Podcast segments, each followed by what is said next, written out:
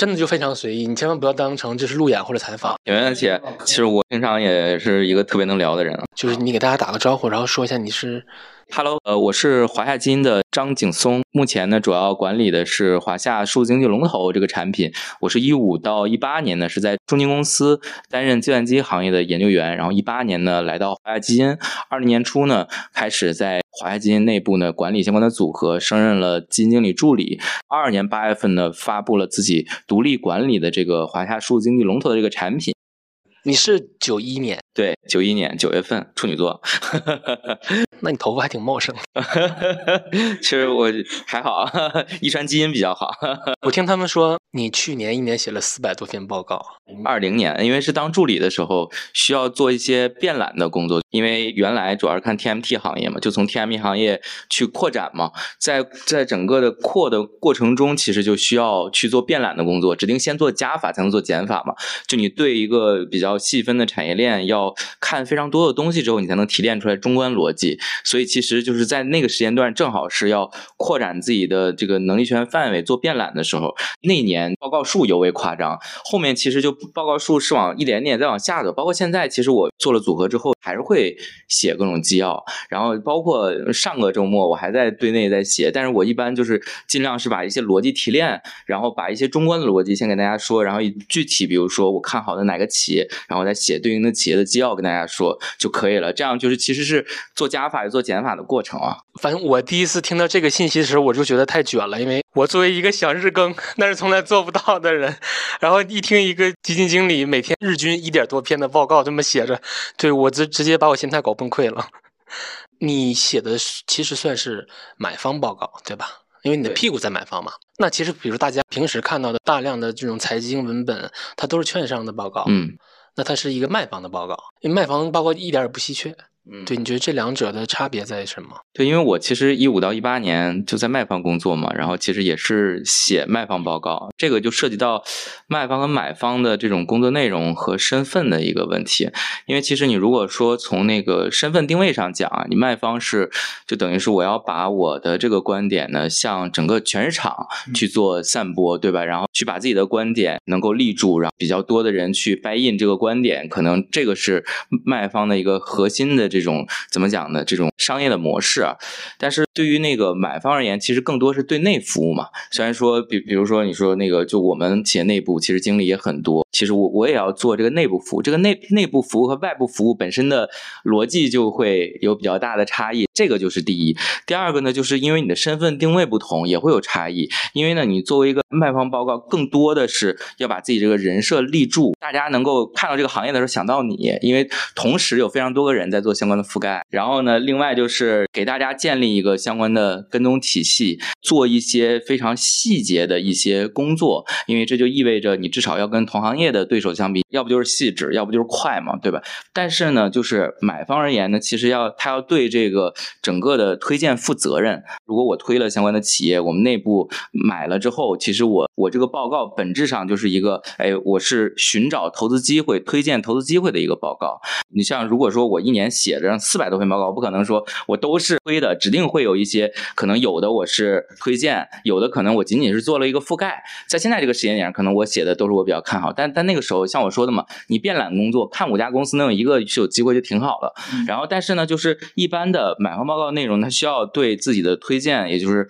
最终转化成买入，要负相应的责任嘛。所以这个。整个你的呃思考的出发点就会不太一样。其实你站在我的角度上，其实买方卖方本质上，或者说无论是一级市场还是二级市场，大家最终都是做投资取向的研究。但是因为你的身份角色定位不同，然后使得大家会走一条更适合自己身份的道路。不知道您是不是能理解这个意思？您比如说，如果是一个卖方，其实我为了立住人物设定，其实我有很多比较巧的一些办法。对吧？我我可以不用做那么那么深度的一些东西，对吧？其实我只要快，或者说我只要盯住一些细节，或者我把这个工作，我有一个很大的团队，我把这个工作那个散给我下面的这些孩子。现在很多，比如说电子团队，可能动辄你会看他团队就十个人，对吧？但是买方内部不一样，因为很多东西是要自己做，而且呢，你未来是希望从研究往投资上转的，所以其实你也要自己去提炼中观逻辑，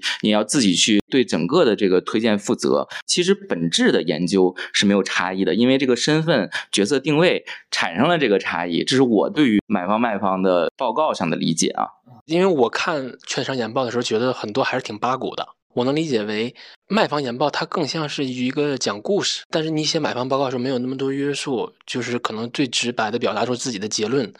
提炼哪些重要的事实，然后可能会有一些很明确的观点，是这样吗？其实一个好的报告本质上就应该像您说的后面的那个样子。比如说啊，我单纯是做调研都不算，我我去做个深度，那我一定是先在前面把我的这个调研的结论，比如我对这个行业的看法，对于这个企业的看法，这个企业现在有什么样的变化值得我去关注，它的盈利是怎么样的，它的风险是在哪儿？逻辑上就是应该是有这么样一个结构，因为这是个逻辑思考的结构嘛。但是现在比如说您看到的很多券商报告，可能很多里面就像您说的，它有一些八股文内容，或者有些科普的内容。这个因为有两个原因，第一个原因呢，就是你确实有一些人需要被科普。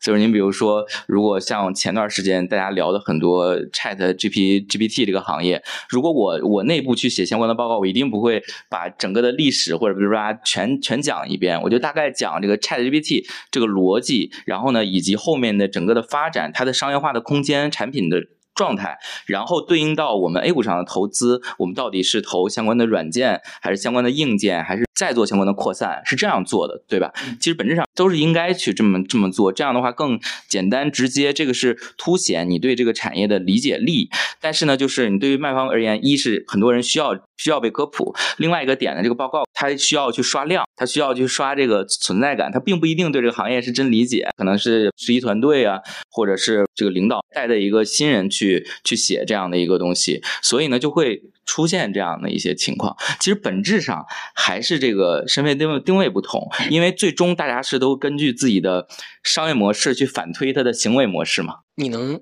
用比如说大白话或者打比方解释一下，呃，基金经理和研究员之间的关系吗？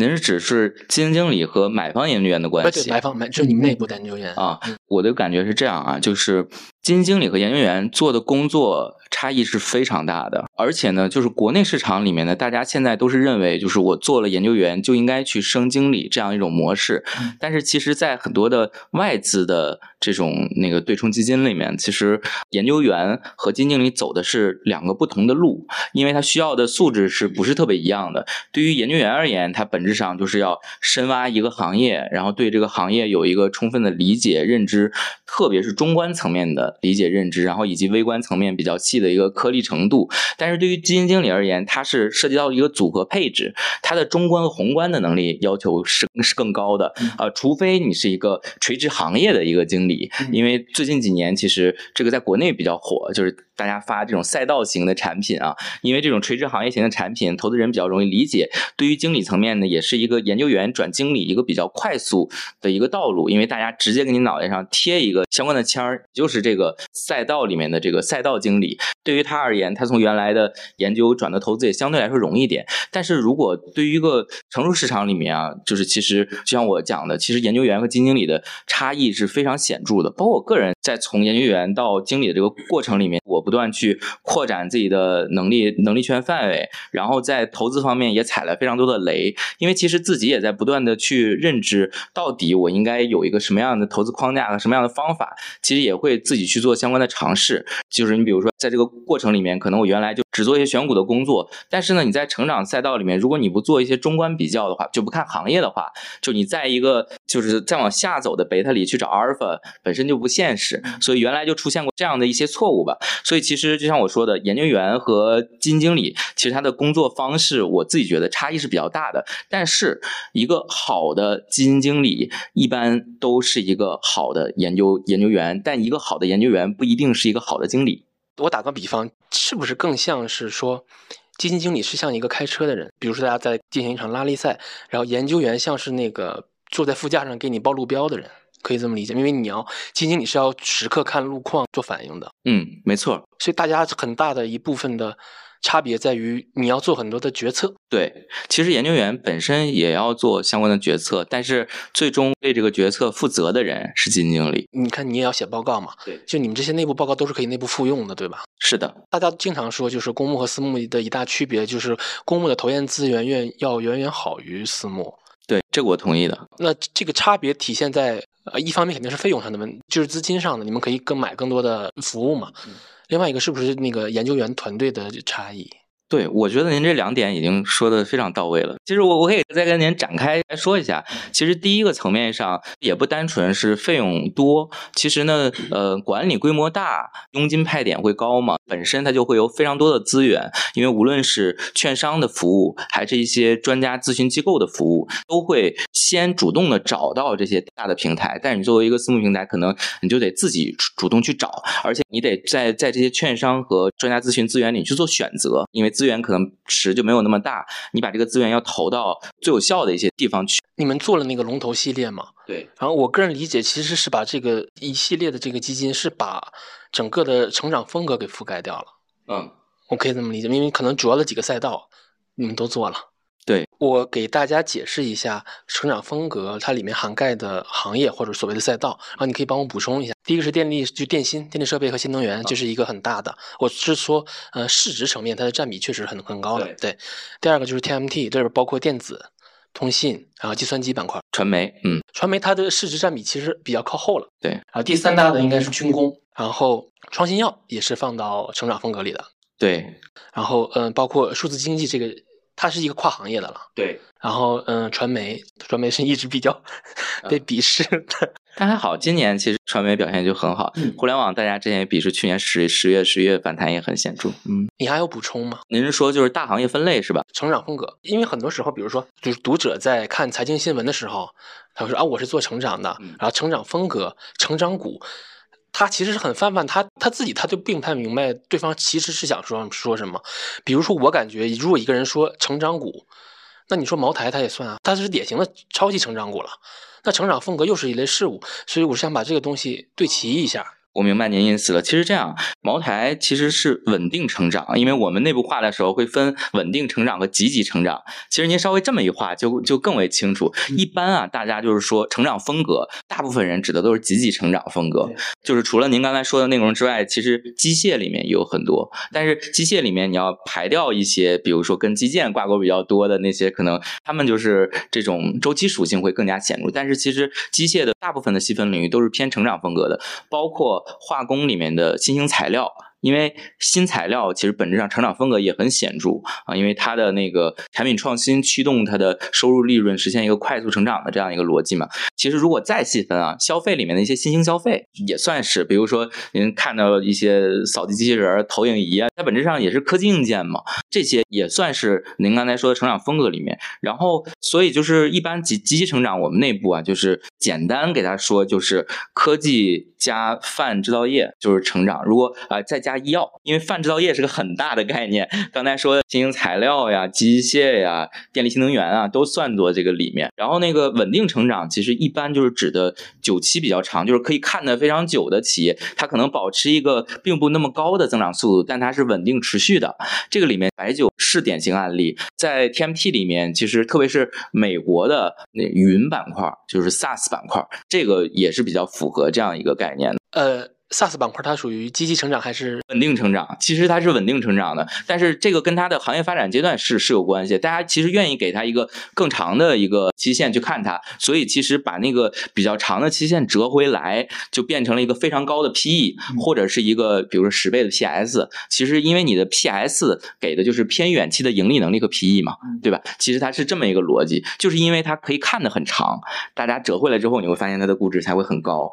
如果你看的短，其实你就很难这。这么给，我能不能这么理解？因为我们说市值是你远期现金流那个总和折现回来是当下这一个数。对，那意味着如果我给一个公司给了它高 PE，成长风格是典型的高 PE 了，那意味着就是你当下的现金流其实是并没有那么高的。因此，我折回来的时候，我会给你个很高的 PE。它潜台词意味着你远期的现金流会越来越多，越来越多。对，其实呃，我可以这么解释您的问题啊。一般我们给一个高的 PE 的话，可以简单分成两种情况啊。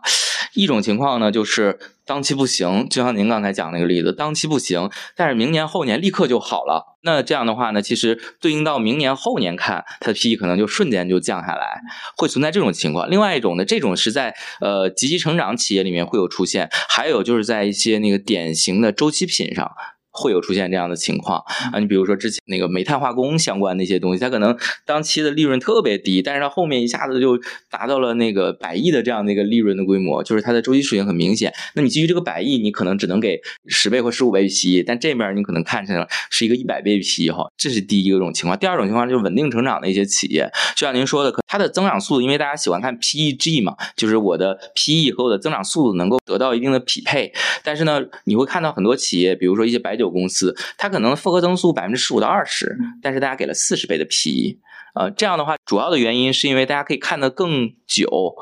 啊，那可能我在这个这个位置上，我给的 PE 就会很高，因为 PE 其实倒过来看，就是它能以这样的利润经营多少年嘛。所以有的 PE 我是给到了那个长久期上，有的 PE 我是给到了高增速上。没错，我希望让读者知道，就是当我们谈到一个成长风格，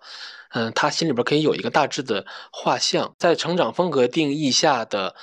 股票，它的财务指标的特点是什么？比如说，呃，它的那个营收增速应应该是很高的，理论上，嗯。它肯定是要高于金融或者是消费或者周期风格的，嗯，那它的净利润增速呢？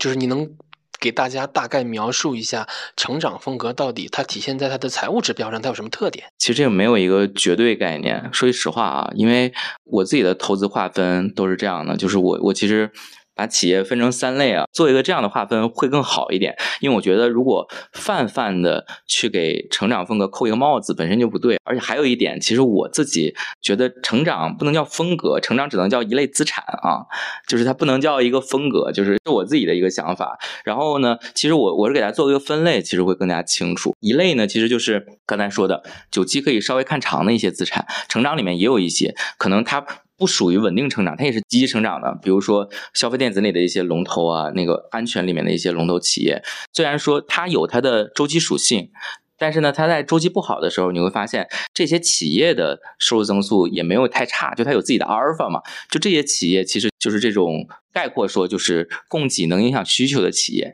其实这类企业就是其实是久期可以偏长的，可以是久期看的比较长的。那这一类企业它的复合增速，因为它已经是。细分领域的大龙头了。那其实它的增速不会太快的，百分之十五到二十的复合增速已经比较不错了。但是如果您换个角度想，如果这个企业十年维度百分之十五到二十的这种复合增速，其实往把这个时间拉长，其实是非常牛的企业，嗯，对吧？你能保持这样的一个水平是非常牛的。但是在这个市场里面，还真有一批，特别是 TMT 企业，真能做到这样一点，但也不多啊。所以我觉得这是一类企业，其实它也是成长股。然后呢，在它有的时候，它的可能某一年利润可能人就会。发现它有下滑，但是它复合可能还是能够做到，就是跟它的收入的增速大概齐平吧。其实或者百分之十到二十这个区间稍微放稍微放大一点，就这类供给能影响需求的这个阿尔法企业。然后这里面其实它特点就是在行业出现周期性的时候，它的那个收入的周期性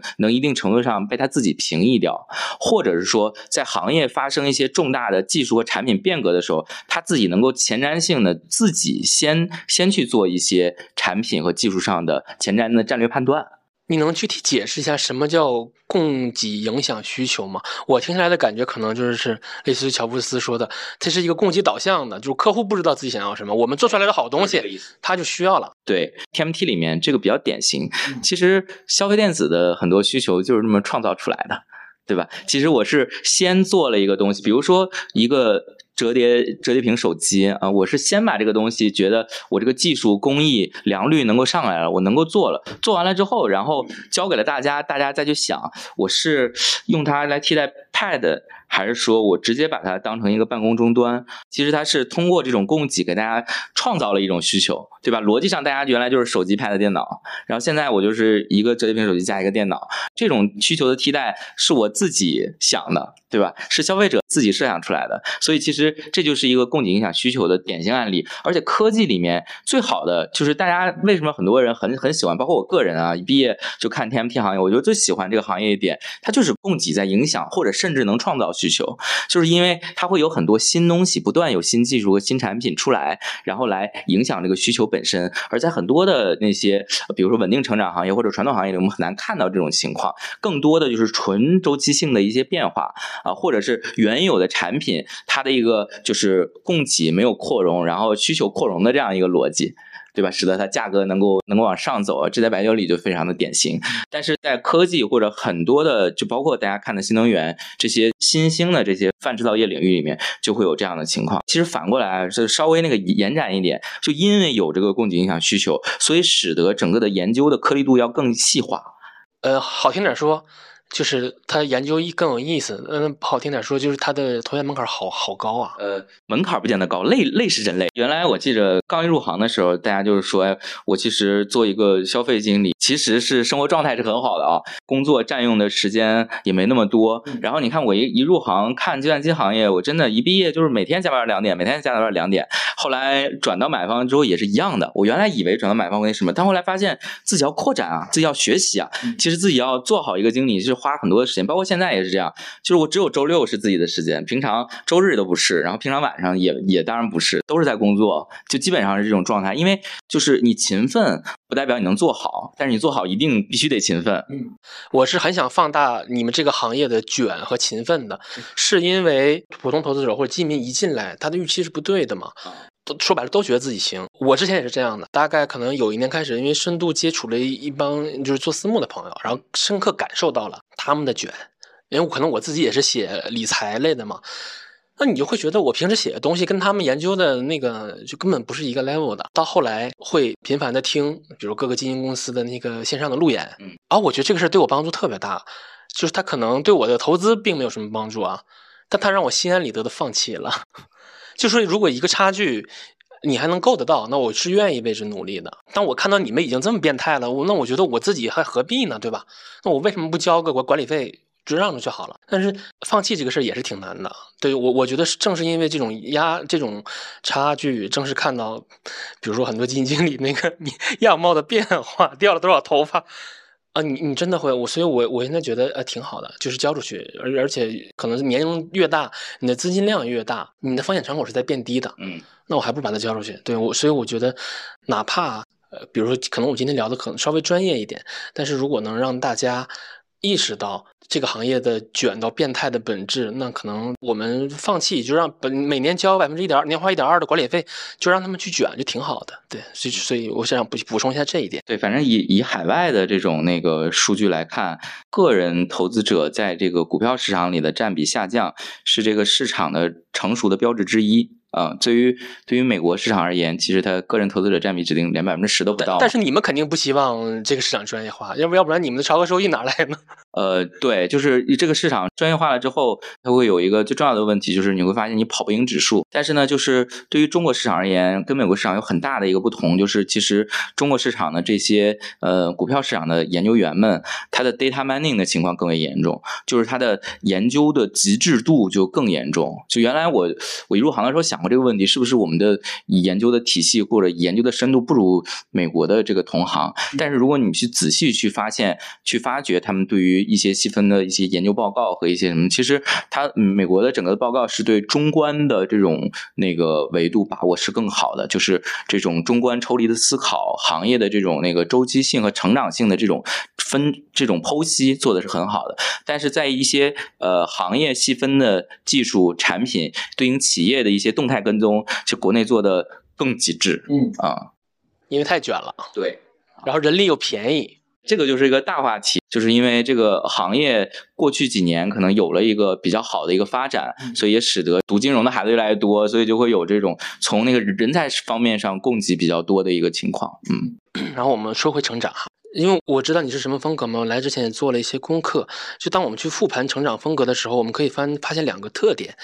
第一个就是成长的弹性很大，嗯，那潜台词就是它涨得特别快，然后跌起来也猛，所以成长风格跑赢的时候是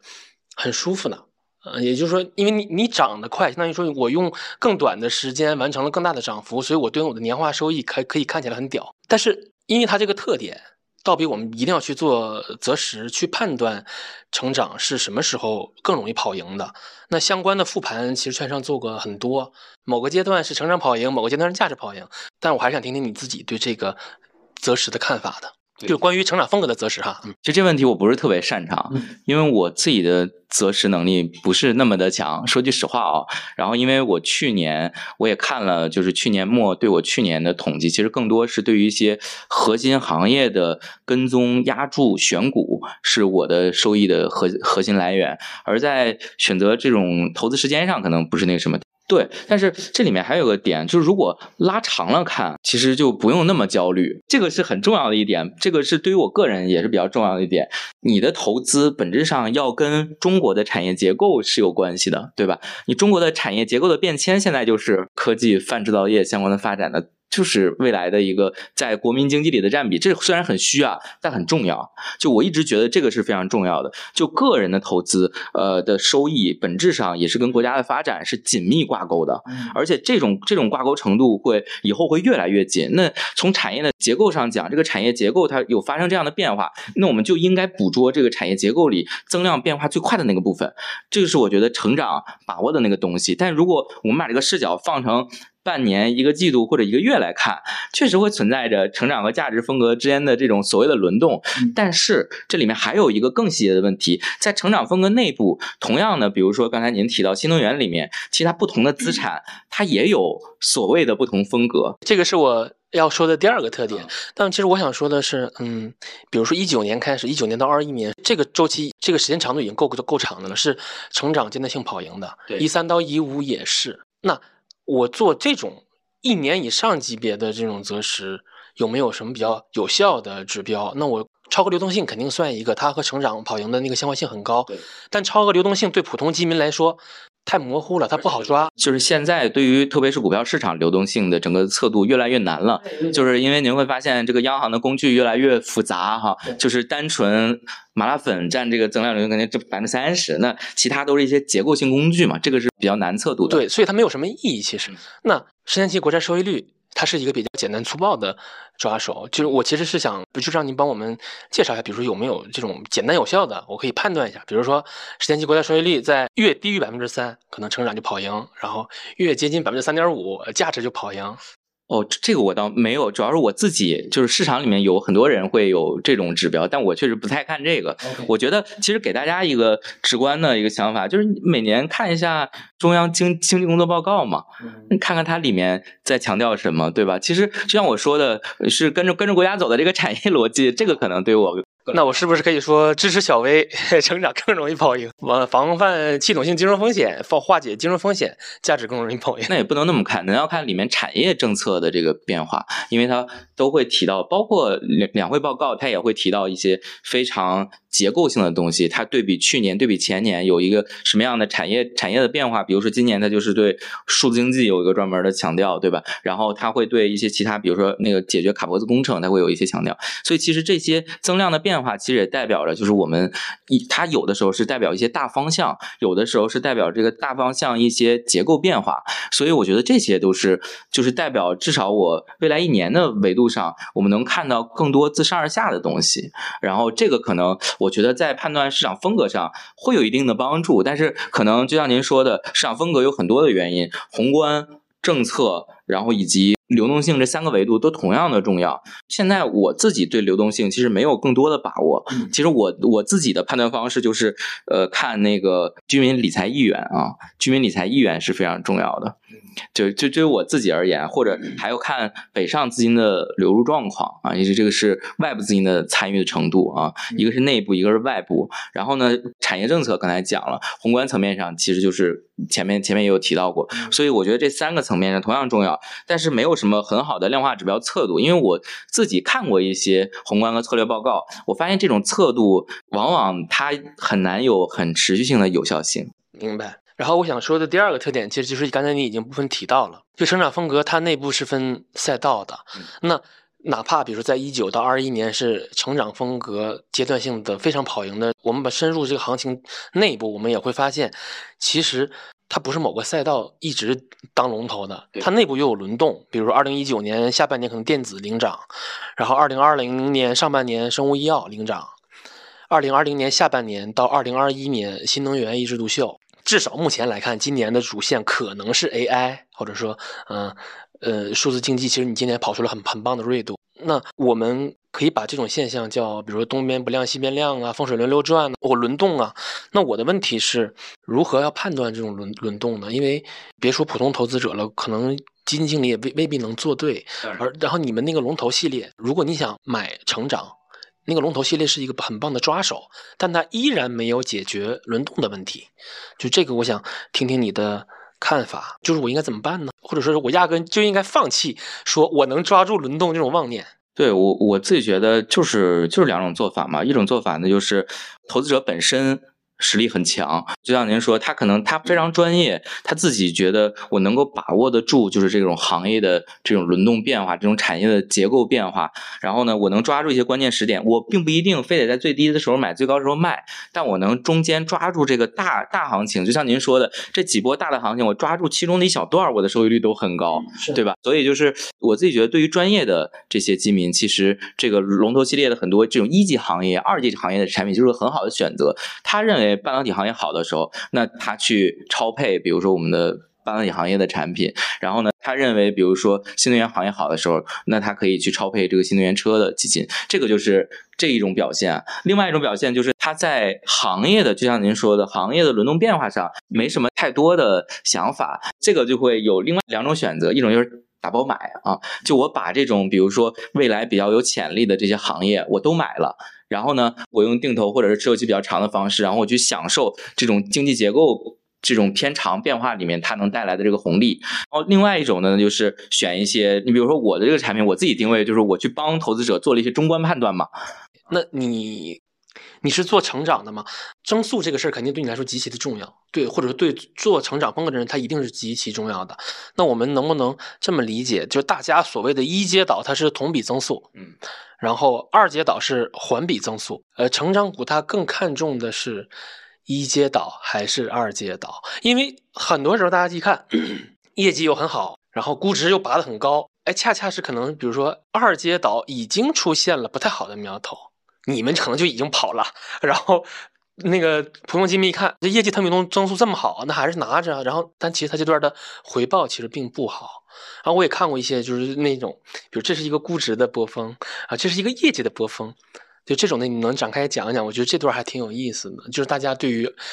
二阶导的判断，或者说是我预判了你的预判这种的，我觉得你们好卷啊！对这个您说的，您是说到一个非常重要的点儿上。第一就是直接回答您的问题，就是二阶导指定是最为重要的，就增长速度的斜率是最为重要的。就它增长速度斜率开始往下走的时候，本质上就是一个。不好的信号啊，就是这个是，特别是在您说的一九到二一年的整个的成长股的投资里非常显著。无论您看，就是因为二零年七月份 TMT 见高，就一九年一直到二零年中的时候，那段 TMT 的投资特别典型，就是二阶岛的这个这个定律极其通用。但是呢，就前面也有也有跟您提到另外一点，就是这个市场的研究越来越极致，因为这个市场的研究越来越极致，就会出现您说的。卷的情况，就如果大家预期二阶岛见顶。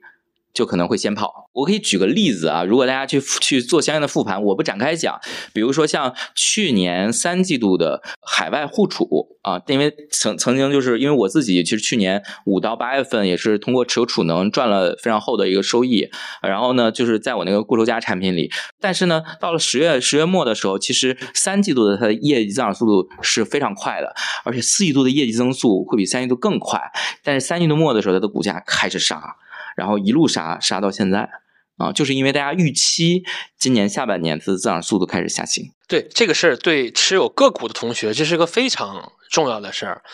普通投资者他不可能先于你们这帮机构的人去先一步拿到他嗯二阶倒的预期。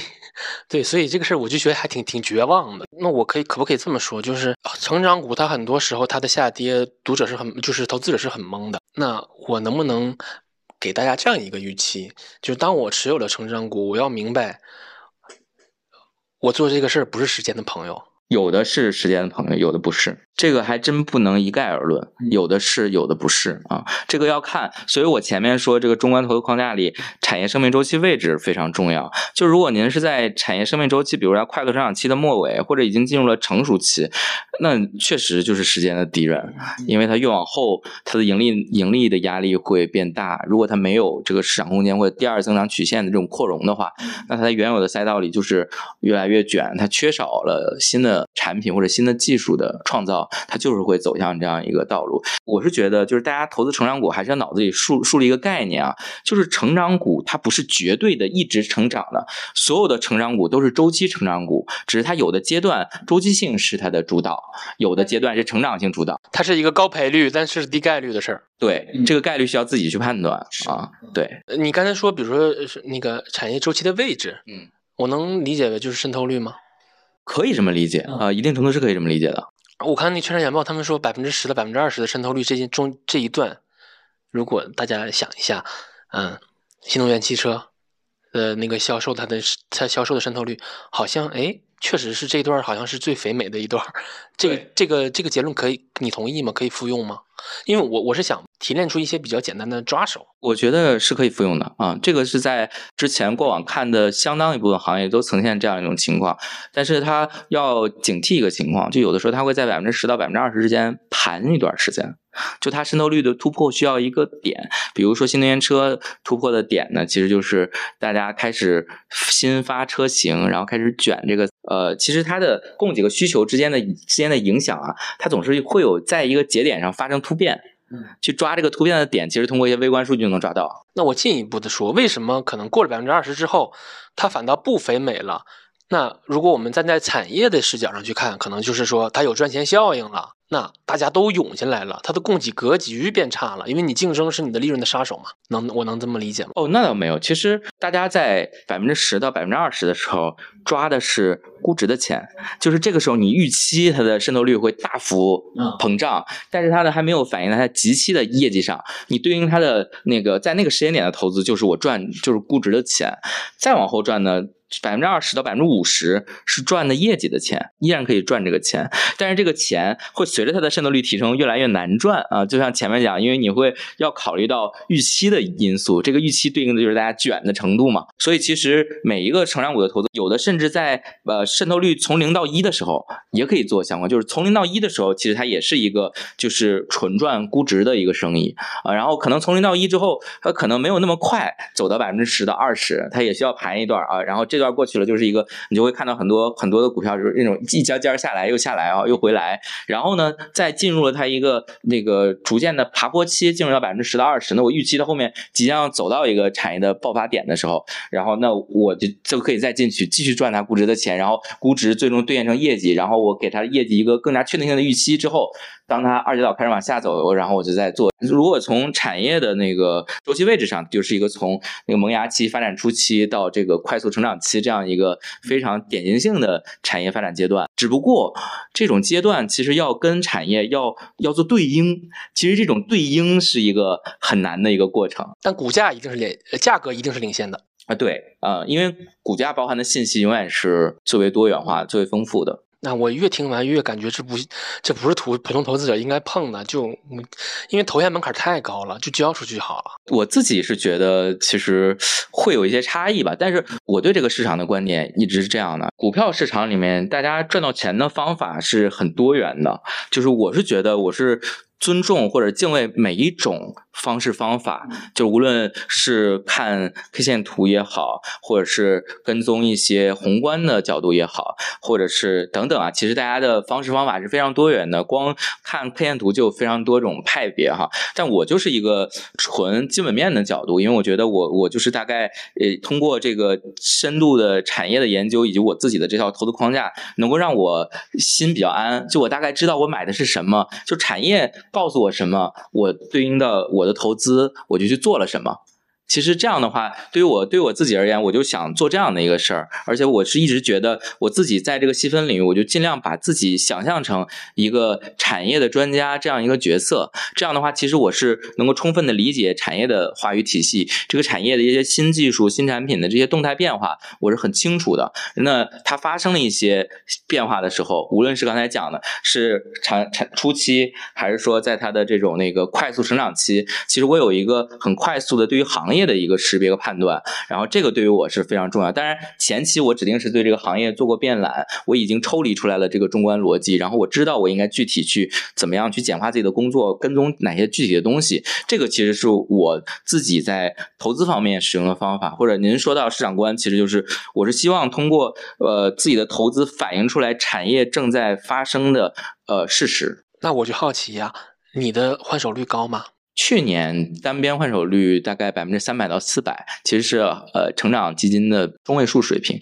然后今年初至今其实是呃比较高的，就比这个数要比比这个就年化后指定是比这个数要高的。其实这是一种。被动的结果就是换手率的高和低，不是主动的。比如说我要控在什么水平，其实是被动结果。就像今年它很多的细分领域的表现是那种突变式的表现。如果您看，比如说很多的呃领域，它可能是突然间这一到两周涨涨了百分之二十到三十。那在我的这个框架里面，我指定我会有一些止盈的策略，就通过中观的这个框架，刚才讲了其中一个部分嘛，对吧？这个通过中观框架，以通过一些选股的东西，我有相应的止盈策略。那它到了我的目标市值。之后我就会做止盈，然后呢，我的股票池厚度是比较厚的，然后我再在我的股票池里，根据我那三个投资逻辑继续做新的选择。其实这是我的一个做法。所以因为有了这个止盈，所以就使得我的换手率其实被动提高了。对，中观框架其实分了四个层次，一个层次就是产业的生命周期位置，这个可能是更长周期的，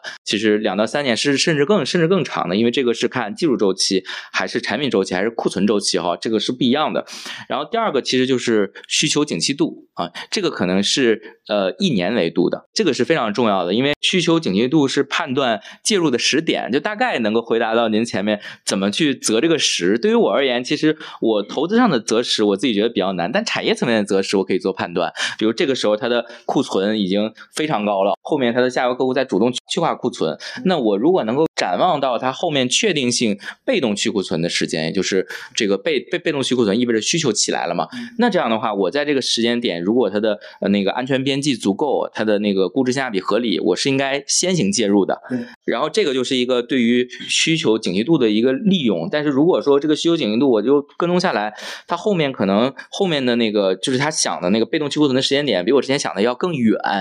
那就涉及到我第三个维度，就是它的短期业绩兑现度，比如说阶段性比想的要更差一些。那我其实对于它无论是季度业绩还是全年的业绩展望，都要往下走。一点，对吧？那我其实，在获得了一定的收益率之后，到了目标价之后，我就应该是走掉的，对吧？所以就是这是第一个，就产业生命周期位置、需求紧急度、基基本面兑现度，最后一个就是估值性价比，四个维度。它那个时间周期是越来越短的啊。对你接下来这个问题，我觉得，嗯，如果持有成长股的同学也可以参考一下，就是。假设啊，你发现你持有的标的它的二阶导，也就是说它的环比增速已经变慢了，甚至变慢，就是说它这次披露的那个数据不如上一次的，那甚至它已经转负了。那这个这个情景下，你会如何决策？你就不要再把我这个问题加更多的 限定条件了。对，明白，明白。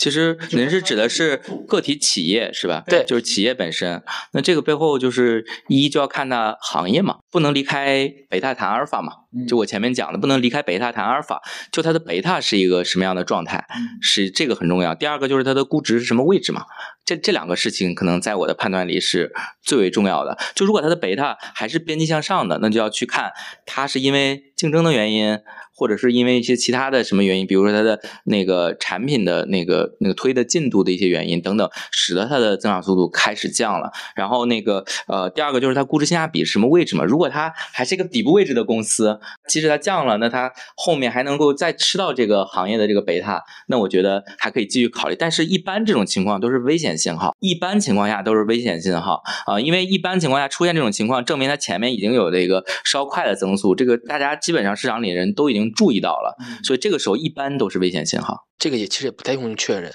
就是当一个股票它享受了一个高估值，那我意味着就是市场在打它的业绩增速的预期，所以此时你又越你就越要对它业绩增速去关注它。对，这是一个层面，还有另外一个除外层面，就是它很有可能是在一个稀缺又系统重要的一个领域，它可能未来的三到五年都没有业绩兑现，但它的估值就是虚高的。再换一个维度，我们原来讲的渗透率是一个维度嘛，国产化率也是个维度啊，在那个国产化率跟渗透率的用法是一样的。啊。嗯，对，因为它本质上都是一个产品属性的这样一个逻辑。那那个对应一些国产化率很低，然后格局又贼好的一些细分领域，大家会给予这个稀缺性很高的溢价，但这种溢价往长了看是极其不合理的。所以我在参与这些东西的时候，会有一定的审慎啊。比如说你刚才提到那个中观框架，它最后输出的是一个什么结果呢？最终的一个结果就是，我对这个细分领域的投资是应该投还是应该卖？其实它是买和卖都会有一个相关的警示，对应着还会有个选股的框架，然后那个就是对应着这个选股框架里面，我会比如买的时候。我会选出哪些哪哪些公司去买，然后卖的时候我会做一个止盈策略嘛，就像说的，你估值性价比如果到了这个目标市值，那就走掉了。对，价格是一维的，然后可能故事是二维的，然后可能梦想是三维的，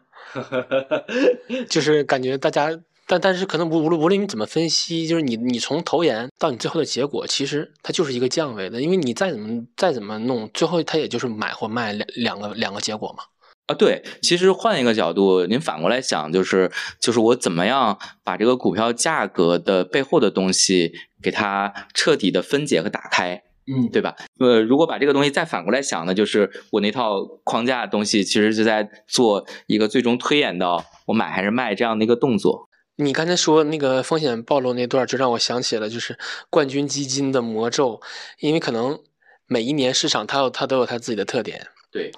那我排名越靠前的基金，其实并不是它跑赢了市场，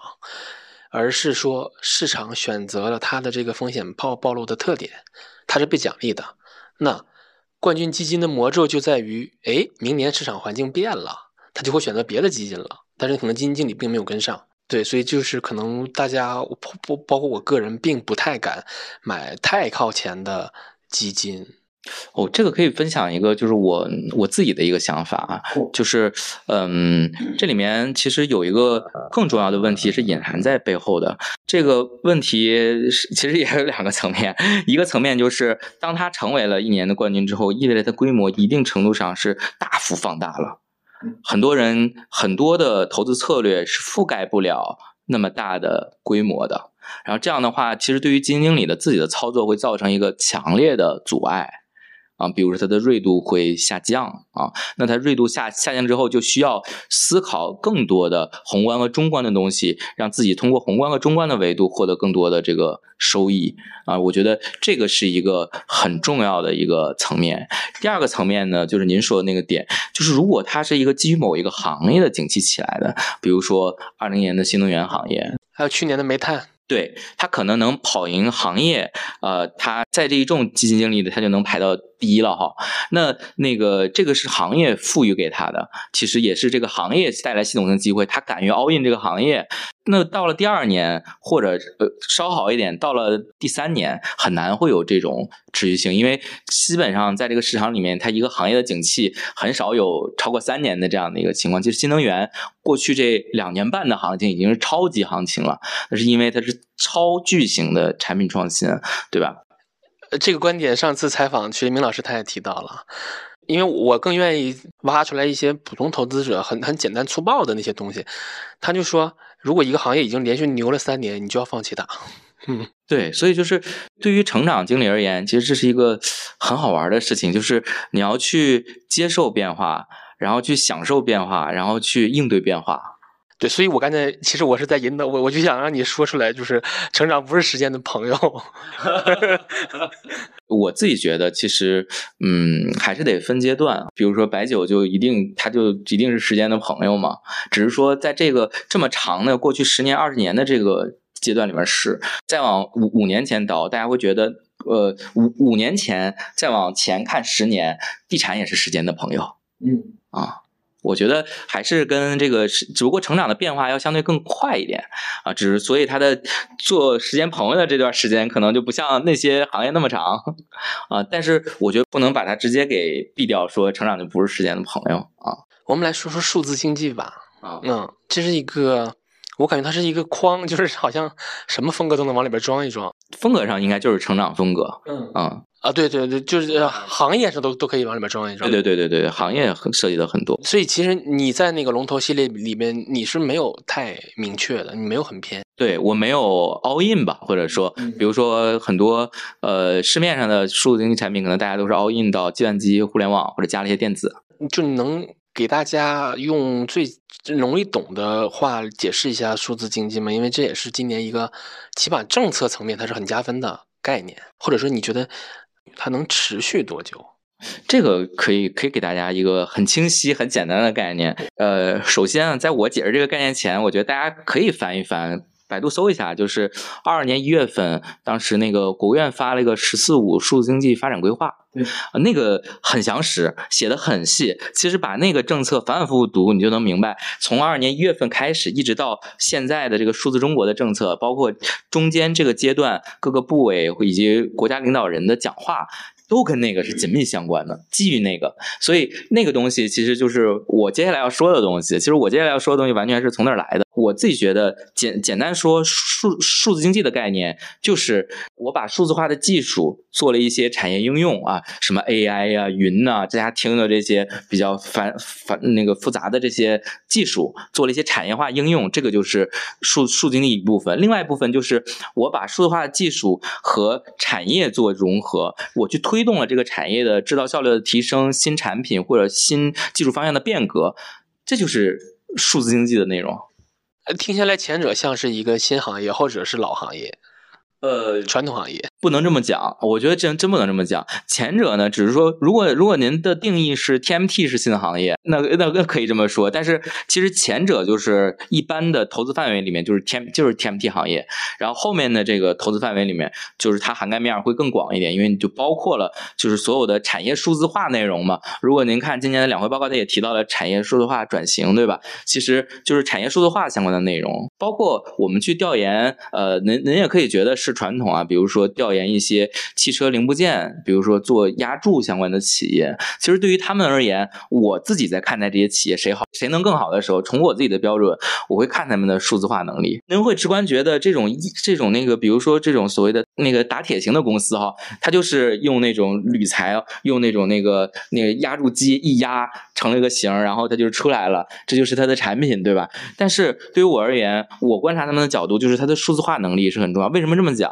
他说的话能力强，意味着他的管理效率高。它管理效率高，意味着它成本管控强；成本管控强，意味着它毛利和净利率比同行业的对手要强。啊，我我好喜欢这段，我特别喜欢，就是你们能把一些逻辑具化到具体的财务指标上。这个就是一个很简单直观的，为什么说产业数字化很重要的一个点。包括大家原来就会很质疑，比如说一些哎新能源企业，你做了相关的投资，它到底跟数字化是有什么关系？其实也是同样的道理。你会发现它的数字化工厂对它的生产效率一提升就是很多的。第二，最终使得你终端的用户体验不太一样。终端用户体验不一样，那你就是你的整个的销售的规模就会比别人要强嘛。对吧？你的产品力就比别人强，那其实你就是在这个产品的无论是或一一方面可能是价格层面上占优了，另外一方面就可能是销量上面占优了，所以最终都是反映在它的报表里面的。就这种数字化能力是体现在这个里面，再加上你的生产线的数数字化管理就是反映在成本里的。对那长期看这种东西会体现到股价里吗？会的。这必然的，就是就刚才给您举的，比如说压铸企业的例子，就非常的典型。那最终出来的这个企业，它的盈利能力比比别人强，那意味着后面企业它后面用自己的利润再去扩产的动能，或者说它的容易呃那个难易程度，就比别人要好一些。对吧？然后呢，这个就使得它后面的持续经营，以及后面这个产业如果发生一些变革，有了一些新技术、新产品，它在这个领域的布局也会更从容，因为他已经有了积累了足够强的管理能力和足够深的一个利润的安全垫嘛。嗯，对。就我之前有一个我自己很佩服的老法师啊，他说他有一个思想钢印，就是去现场，然后用实物查实情。其实可能对应到你们这来说，就是去现那个去调研。呃，包括我，我刚才说我很着迷，就是你们能把一些逻辑对应到具体的财务指标上。那可能比如说普通投资者，呃，看看毛利差这个为什么这个差一点，那个差一点，他是没有太多感觉的。那可能你们能明白它更后背后更多的逻辑，可能你们抓的关键指标也不一定是利润率，可能是呃现金流量表里边某一个指标，资产负债表里边每个指某一个指标。对，你能说一说调研的意义吗？高屋建瓴一点的那种的，嗯。就是做基金行业嘛，去做企业的投资，本质上是要了解这个企业里面企业家和员工的。状态，或者说了解企业家和这个组织的状态，我觉得这是最核心的一个点。呃，其实这个市场里面不同的经理，他对于调研的态度是非常不一样的。就像我前面讲的，每个人都有自己的方法论。可能有的人他是觉得通过纸面上的，比如说一些公开信息、企业披露的一些公告、企业披露的一些投资者关系纪要，其实他通过那些东西去呃逐字逐。逐句的去做相关的分析抽离，去找到他想要的东西，是有人这么做的，而且或者你引入一些，甚至引入一些那个那个数量化的方法，其实也可以完成这个拆解的工作。我觉得这个没问题。但对于我个人而言，去认识人是很重要的。就就像咱们俩今天聊天一样，如果是我们是做一个线上交流的形式，您是看不着我的表情和我的反馈，也这个时候我到底是在想，还是在那个眼睛看着天，可能在说这个瞎话，对吧？所以。所以就是这个这个状态是非常重要的。其实去去了现场之后，两个意义啊，一个意义就是去观察企业，因为有的时候它会让你去参观它的展厅，甚至是产线，这个东西会很直观，就知道它是怎么做的，然后整个的这个生产设备排布啊、生产效率啊、员工状态，大概可以。就大概可以看一看，有一个相关的这个感受。另外一个很重要的一点就是跟企业家去做互动，这种面对面的互动其实是一个怎么讲，效率很高，而且去快速认知一个人的一种方式。但是这只是说自己基于自己的经验判断，不可能完完全全就是一定是对的。但是这种判断本来就是你见了一次之后，你觉得没有了解清楚，可以再去。聊，然后你见了董秘之后，你觉得可以再去见一见 CEO 或者再见一见老板，我觉得这都可以，就是其实都是一个循序渐进的过程。你去调研的时候，你是会觉得，嗯，我对这个企业的颗粒度更更细了，还是说它增它加强了你盲人摸象的感觉？一般是前者多一点，因为我去选择调研企业的时候，我指定是相关的工作已经做了，就我至少对于行业的情况，对于这个企业的情况，我一定是有一个充分的认知，我才去。这个就是像咱们俩交流一样，如果您没做任何准备去跟我聊，我的体验也会不好。就是所以呢，这个就是一个相互尊重的一个点。虽然说可能也有很多朋友会会去这么做，因为为了节约自己的时间嘛。反正现场看，现场就根据根据那个对面人的反馈去做一些，如果自己反应快啊，去做一些动态化的这种交互提问，这可以这么做。但对于我而言，我觉得出于对对方的尊重，都要把这个事儿给他做到足够的细。然后我带着充分的尊重他的问题去提问，其实也会给对方一个很好的体验。因为我自己在这个行业内，我自己觉得是交朋友是非常重要的。就是其实跟产业的人交朋友，我我前面也说到，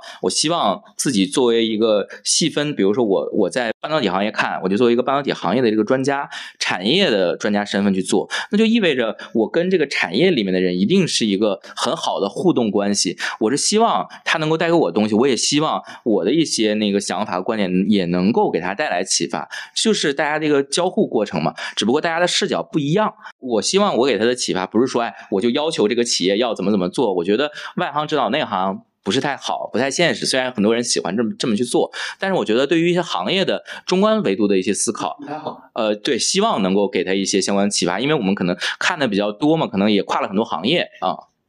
然后我其实接下来这个问题是我我比较偏个人的啊，因为有一些周期它是呃共识很强，你就你是很容易识别的，比如猪周期。嗯，比如我接下来想问的就是半导体周期，那其实它现在很明确，你说它是一上一轮周期的底部也好，还是说新一轮周期的酝酿也好，反正它肯定是在底部了，你同意吗？我想跟你对齐一下。嗯，对，对。那这个时候，比如说，呃，如果我在猪周期上已经有过一轮成功经验了，那我肯定会对新一轮的半导体周期跃跃欲试，因为，呃，一九年那个东西，它又会增强你对它的信心。那这个时候 等待是痛苦的。啊，或者说是老怕自己嗯过于预判了，就是有点尽早了，或者是或者说那这轮会不会有啊？就我挺想听听你对这这方面的看法的，就就是我单指半导体周期这个层面。您您是想落在这个问题上是吧？啊、那我觉得就是判断两个事情嘛，一个事情就是判断的周期大概在什么时间点，在什么位置，嗯对吧？这个事儿很重要。第二个事情很重要的一点就是幅度嘛，因为每一轮的周期可能都是周期，嗯但是周期和周期都是有不同。就周期可能是一个前无古人的 那个，然后上一轮半导体周期也很猛，因为它又它又叠加了一个国产替代率的大故事。但是你在一个地部周期底部，你看你已经可以预估到幅度了吗？就是要自己做一个比较强的判断。您看啊，呃，您会说上一轮周期非常猛，是因为什么？是因为国产化的一个点。其实第二个点就是五 G 手机带来的一些新产品。对吧？比如说手机里面的射频产品的这个升级，对吧？然后那个呃等等的一些东西，其实这两个东西叠加在一起，本质上都是一个东西，就是它的产品创新、供给侧的产品创造，使得它那呃那一轮起来的时候，它的业绩会很猛，对吧？业绩表现很迅猛，然后估值也会很迅猛，所以业绩成估值这种双击，使得那一轮的行情表现就会很汹涌，对吧？但是这一轮就把这个东西，把刚才抽离出来这个产品创新的东西，可以做一些前置性的思考。比如在去年十月份的时候，您可以想一想，大概在呃，如果那个时候想，就是二零二三年有什么新东西吗？行业缺少一个，或者是全球或者特别是中国市场缺少一个大的牵引，因为前面这个牵引其实更多是消费电子的创新带来的。但这一轮，因为消费电子本身占半导体设计的需求，它占比就很高嘛，高的时候百分之三十左右。那这一轮的消费电子周期就很弱。嗯，对吧？就是您会，大家会期待，比如说 AR、VR 这些变化带动，但是 AR、VR 实际的销量，这个是对吧？是在那儿摆着，而且即使某一些头部的那个消费电子品牌，它在推出一些新产品，它的可能一代产品也不是一个大放量的产品，所以基于这些原因在里面，这一轮的就是呃需求或者说产品创新驱动的这个半导体设计的这种那个呃整个的需求是偏弱的。那从站在我的角度上讲，它更是一个更偏库存周期的一个生意。其实我们每一轮班委设计它猛，是因为它看着了一些产品创新的东西，对吧？嗯，产品创新它是有周期的，对，大概五年。大概吧，这个东西没有没有绝对，是对，是没有没有绝对，但一般三到五年一个维度吧，那这这这一轮可能就是产品创新周期有点错开了。偏弱，可能只有一些垂直的半导体设计方向是有一些国产化率提升的逻辑的。明白，就是库存周期这种的，哪怕我进去早了，但我一定能等到的，对吗？对，逻辑上是，所以位置很重要，就是位置很重要，就是您的介入时间点就显得很重要。就介入介入时间点，就是其实就是对应到我刚才那个中央框架，它的业绩兑现和估值估值性价比嘛。你不能说它的业绩兑现可能还需要一年我就进去了，那我要忍耐四个季度的业绩不行，那其实我压力非常大的。OK，我没有问题了。好，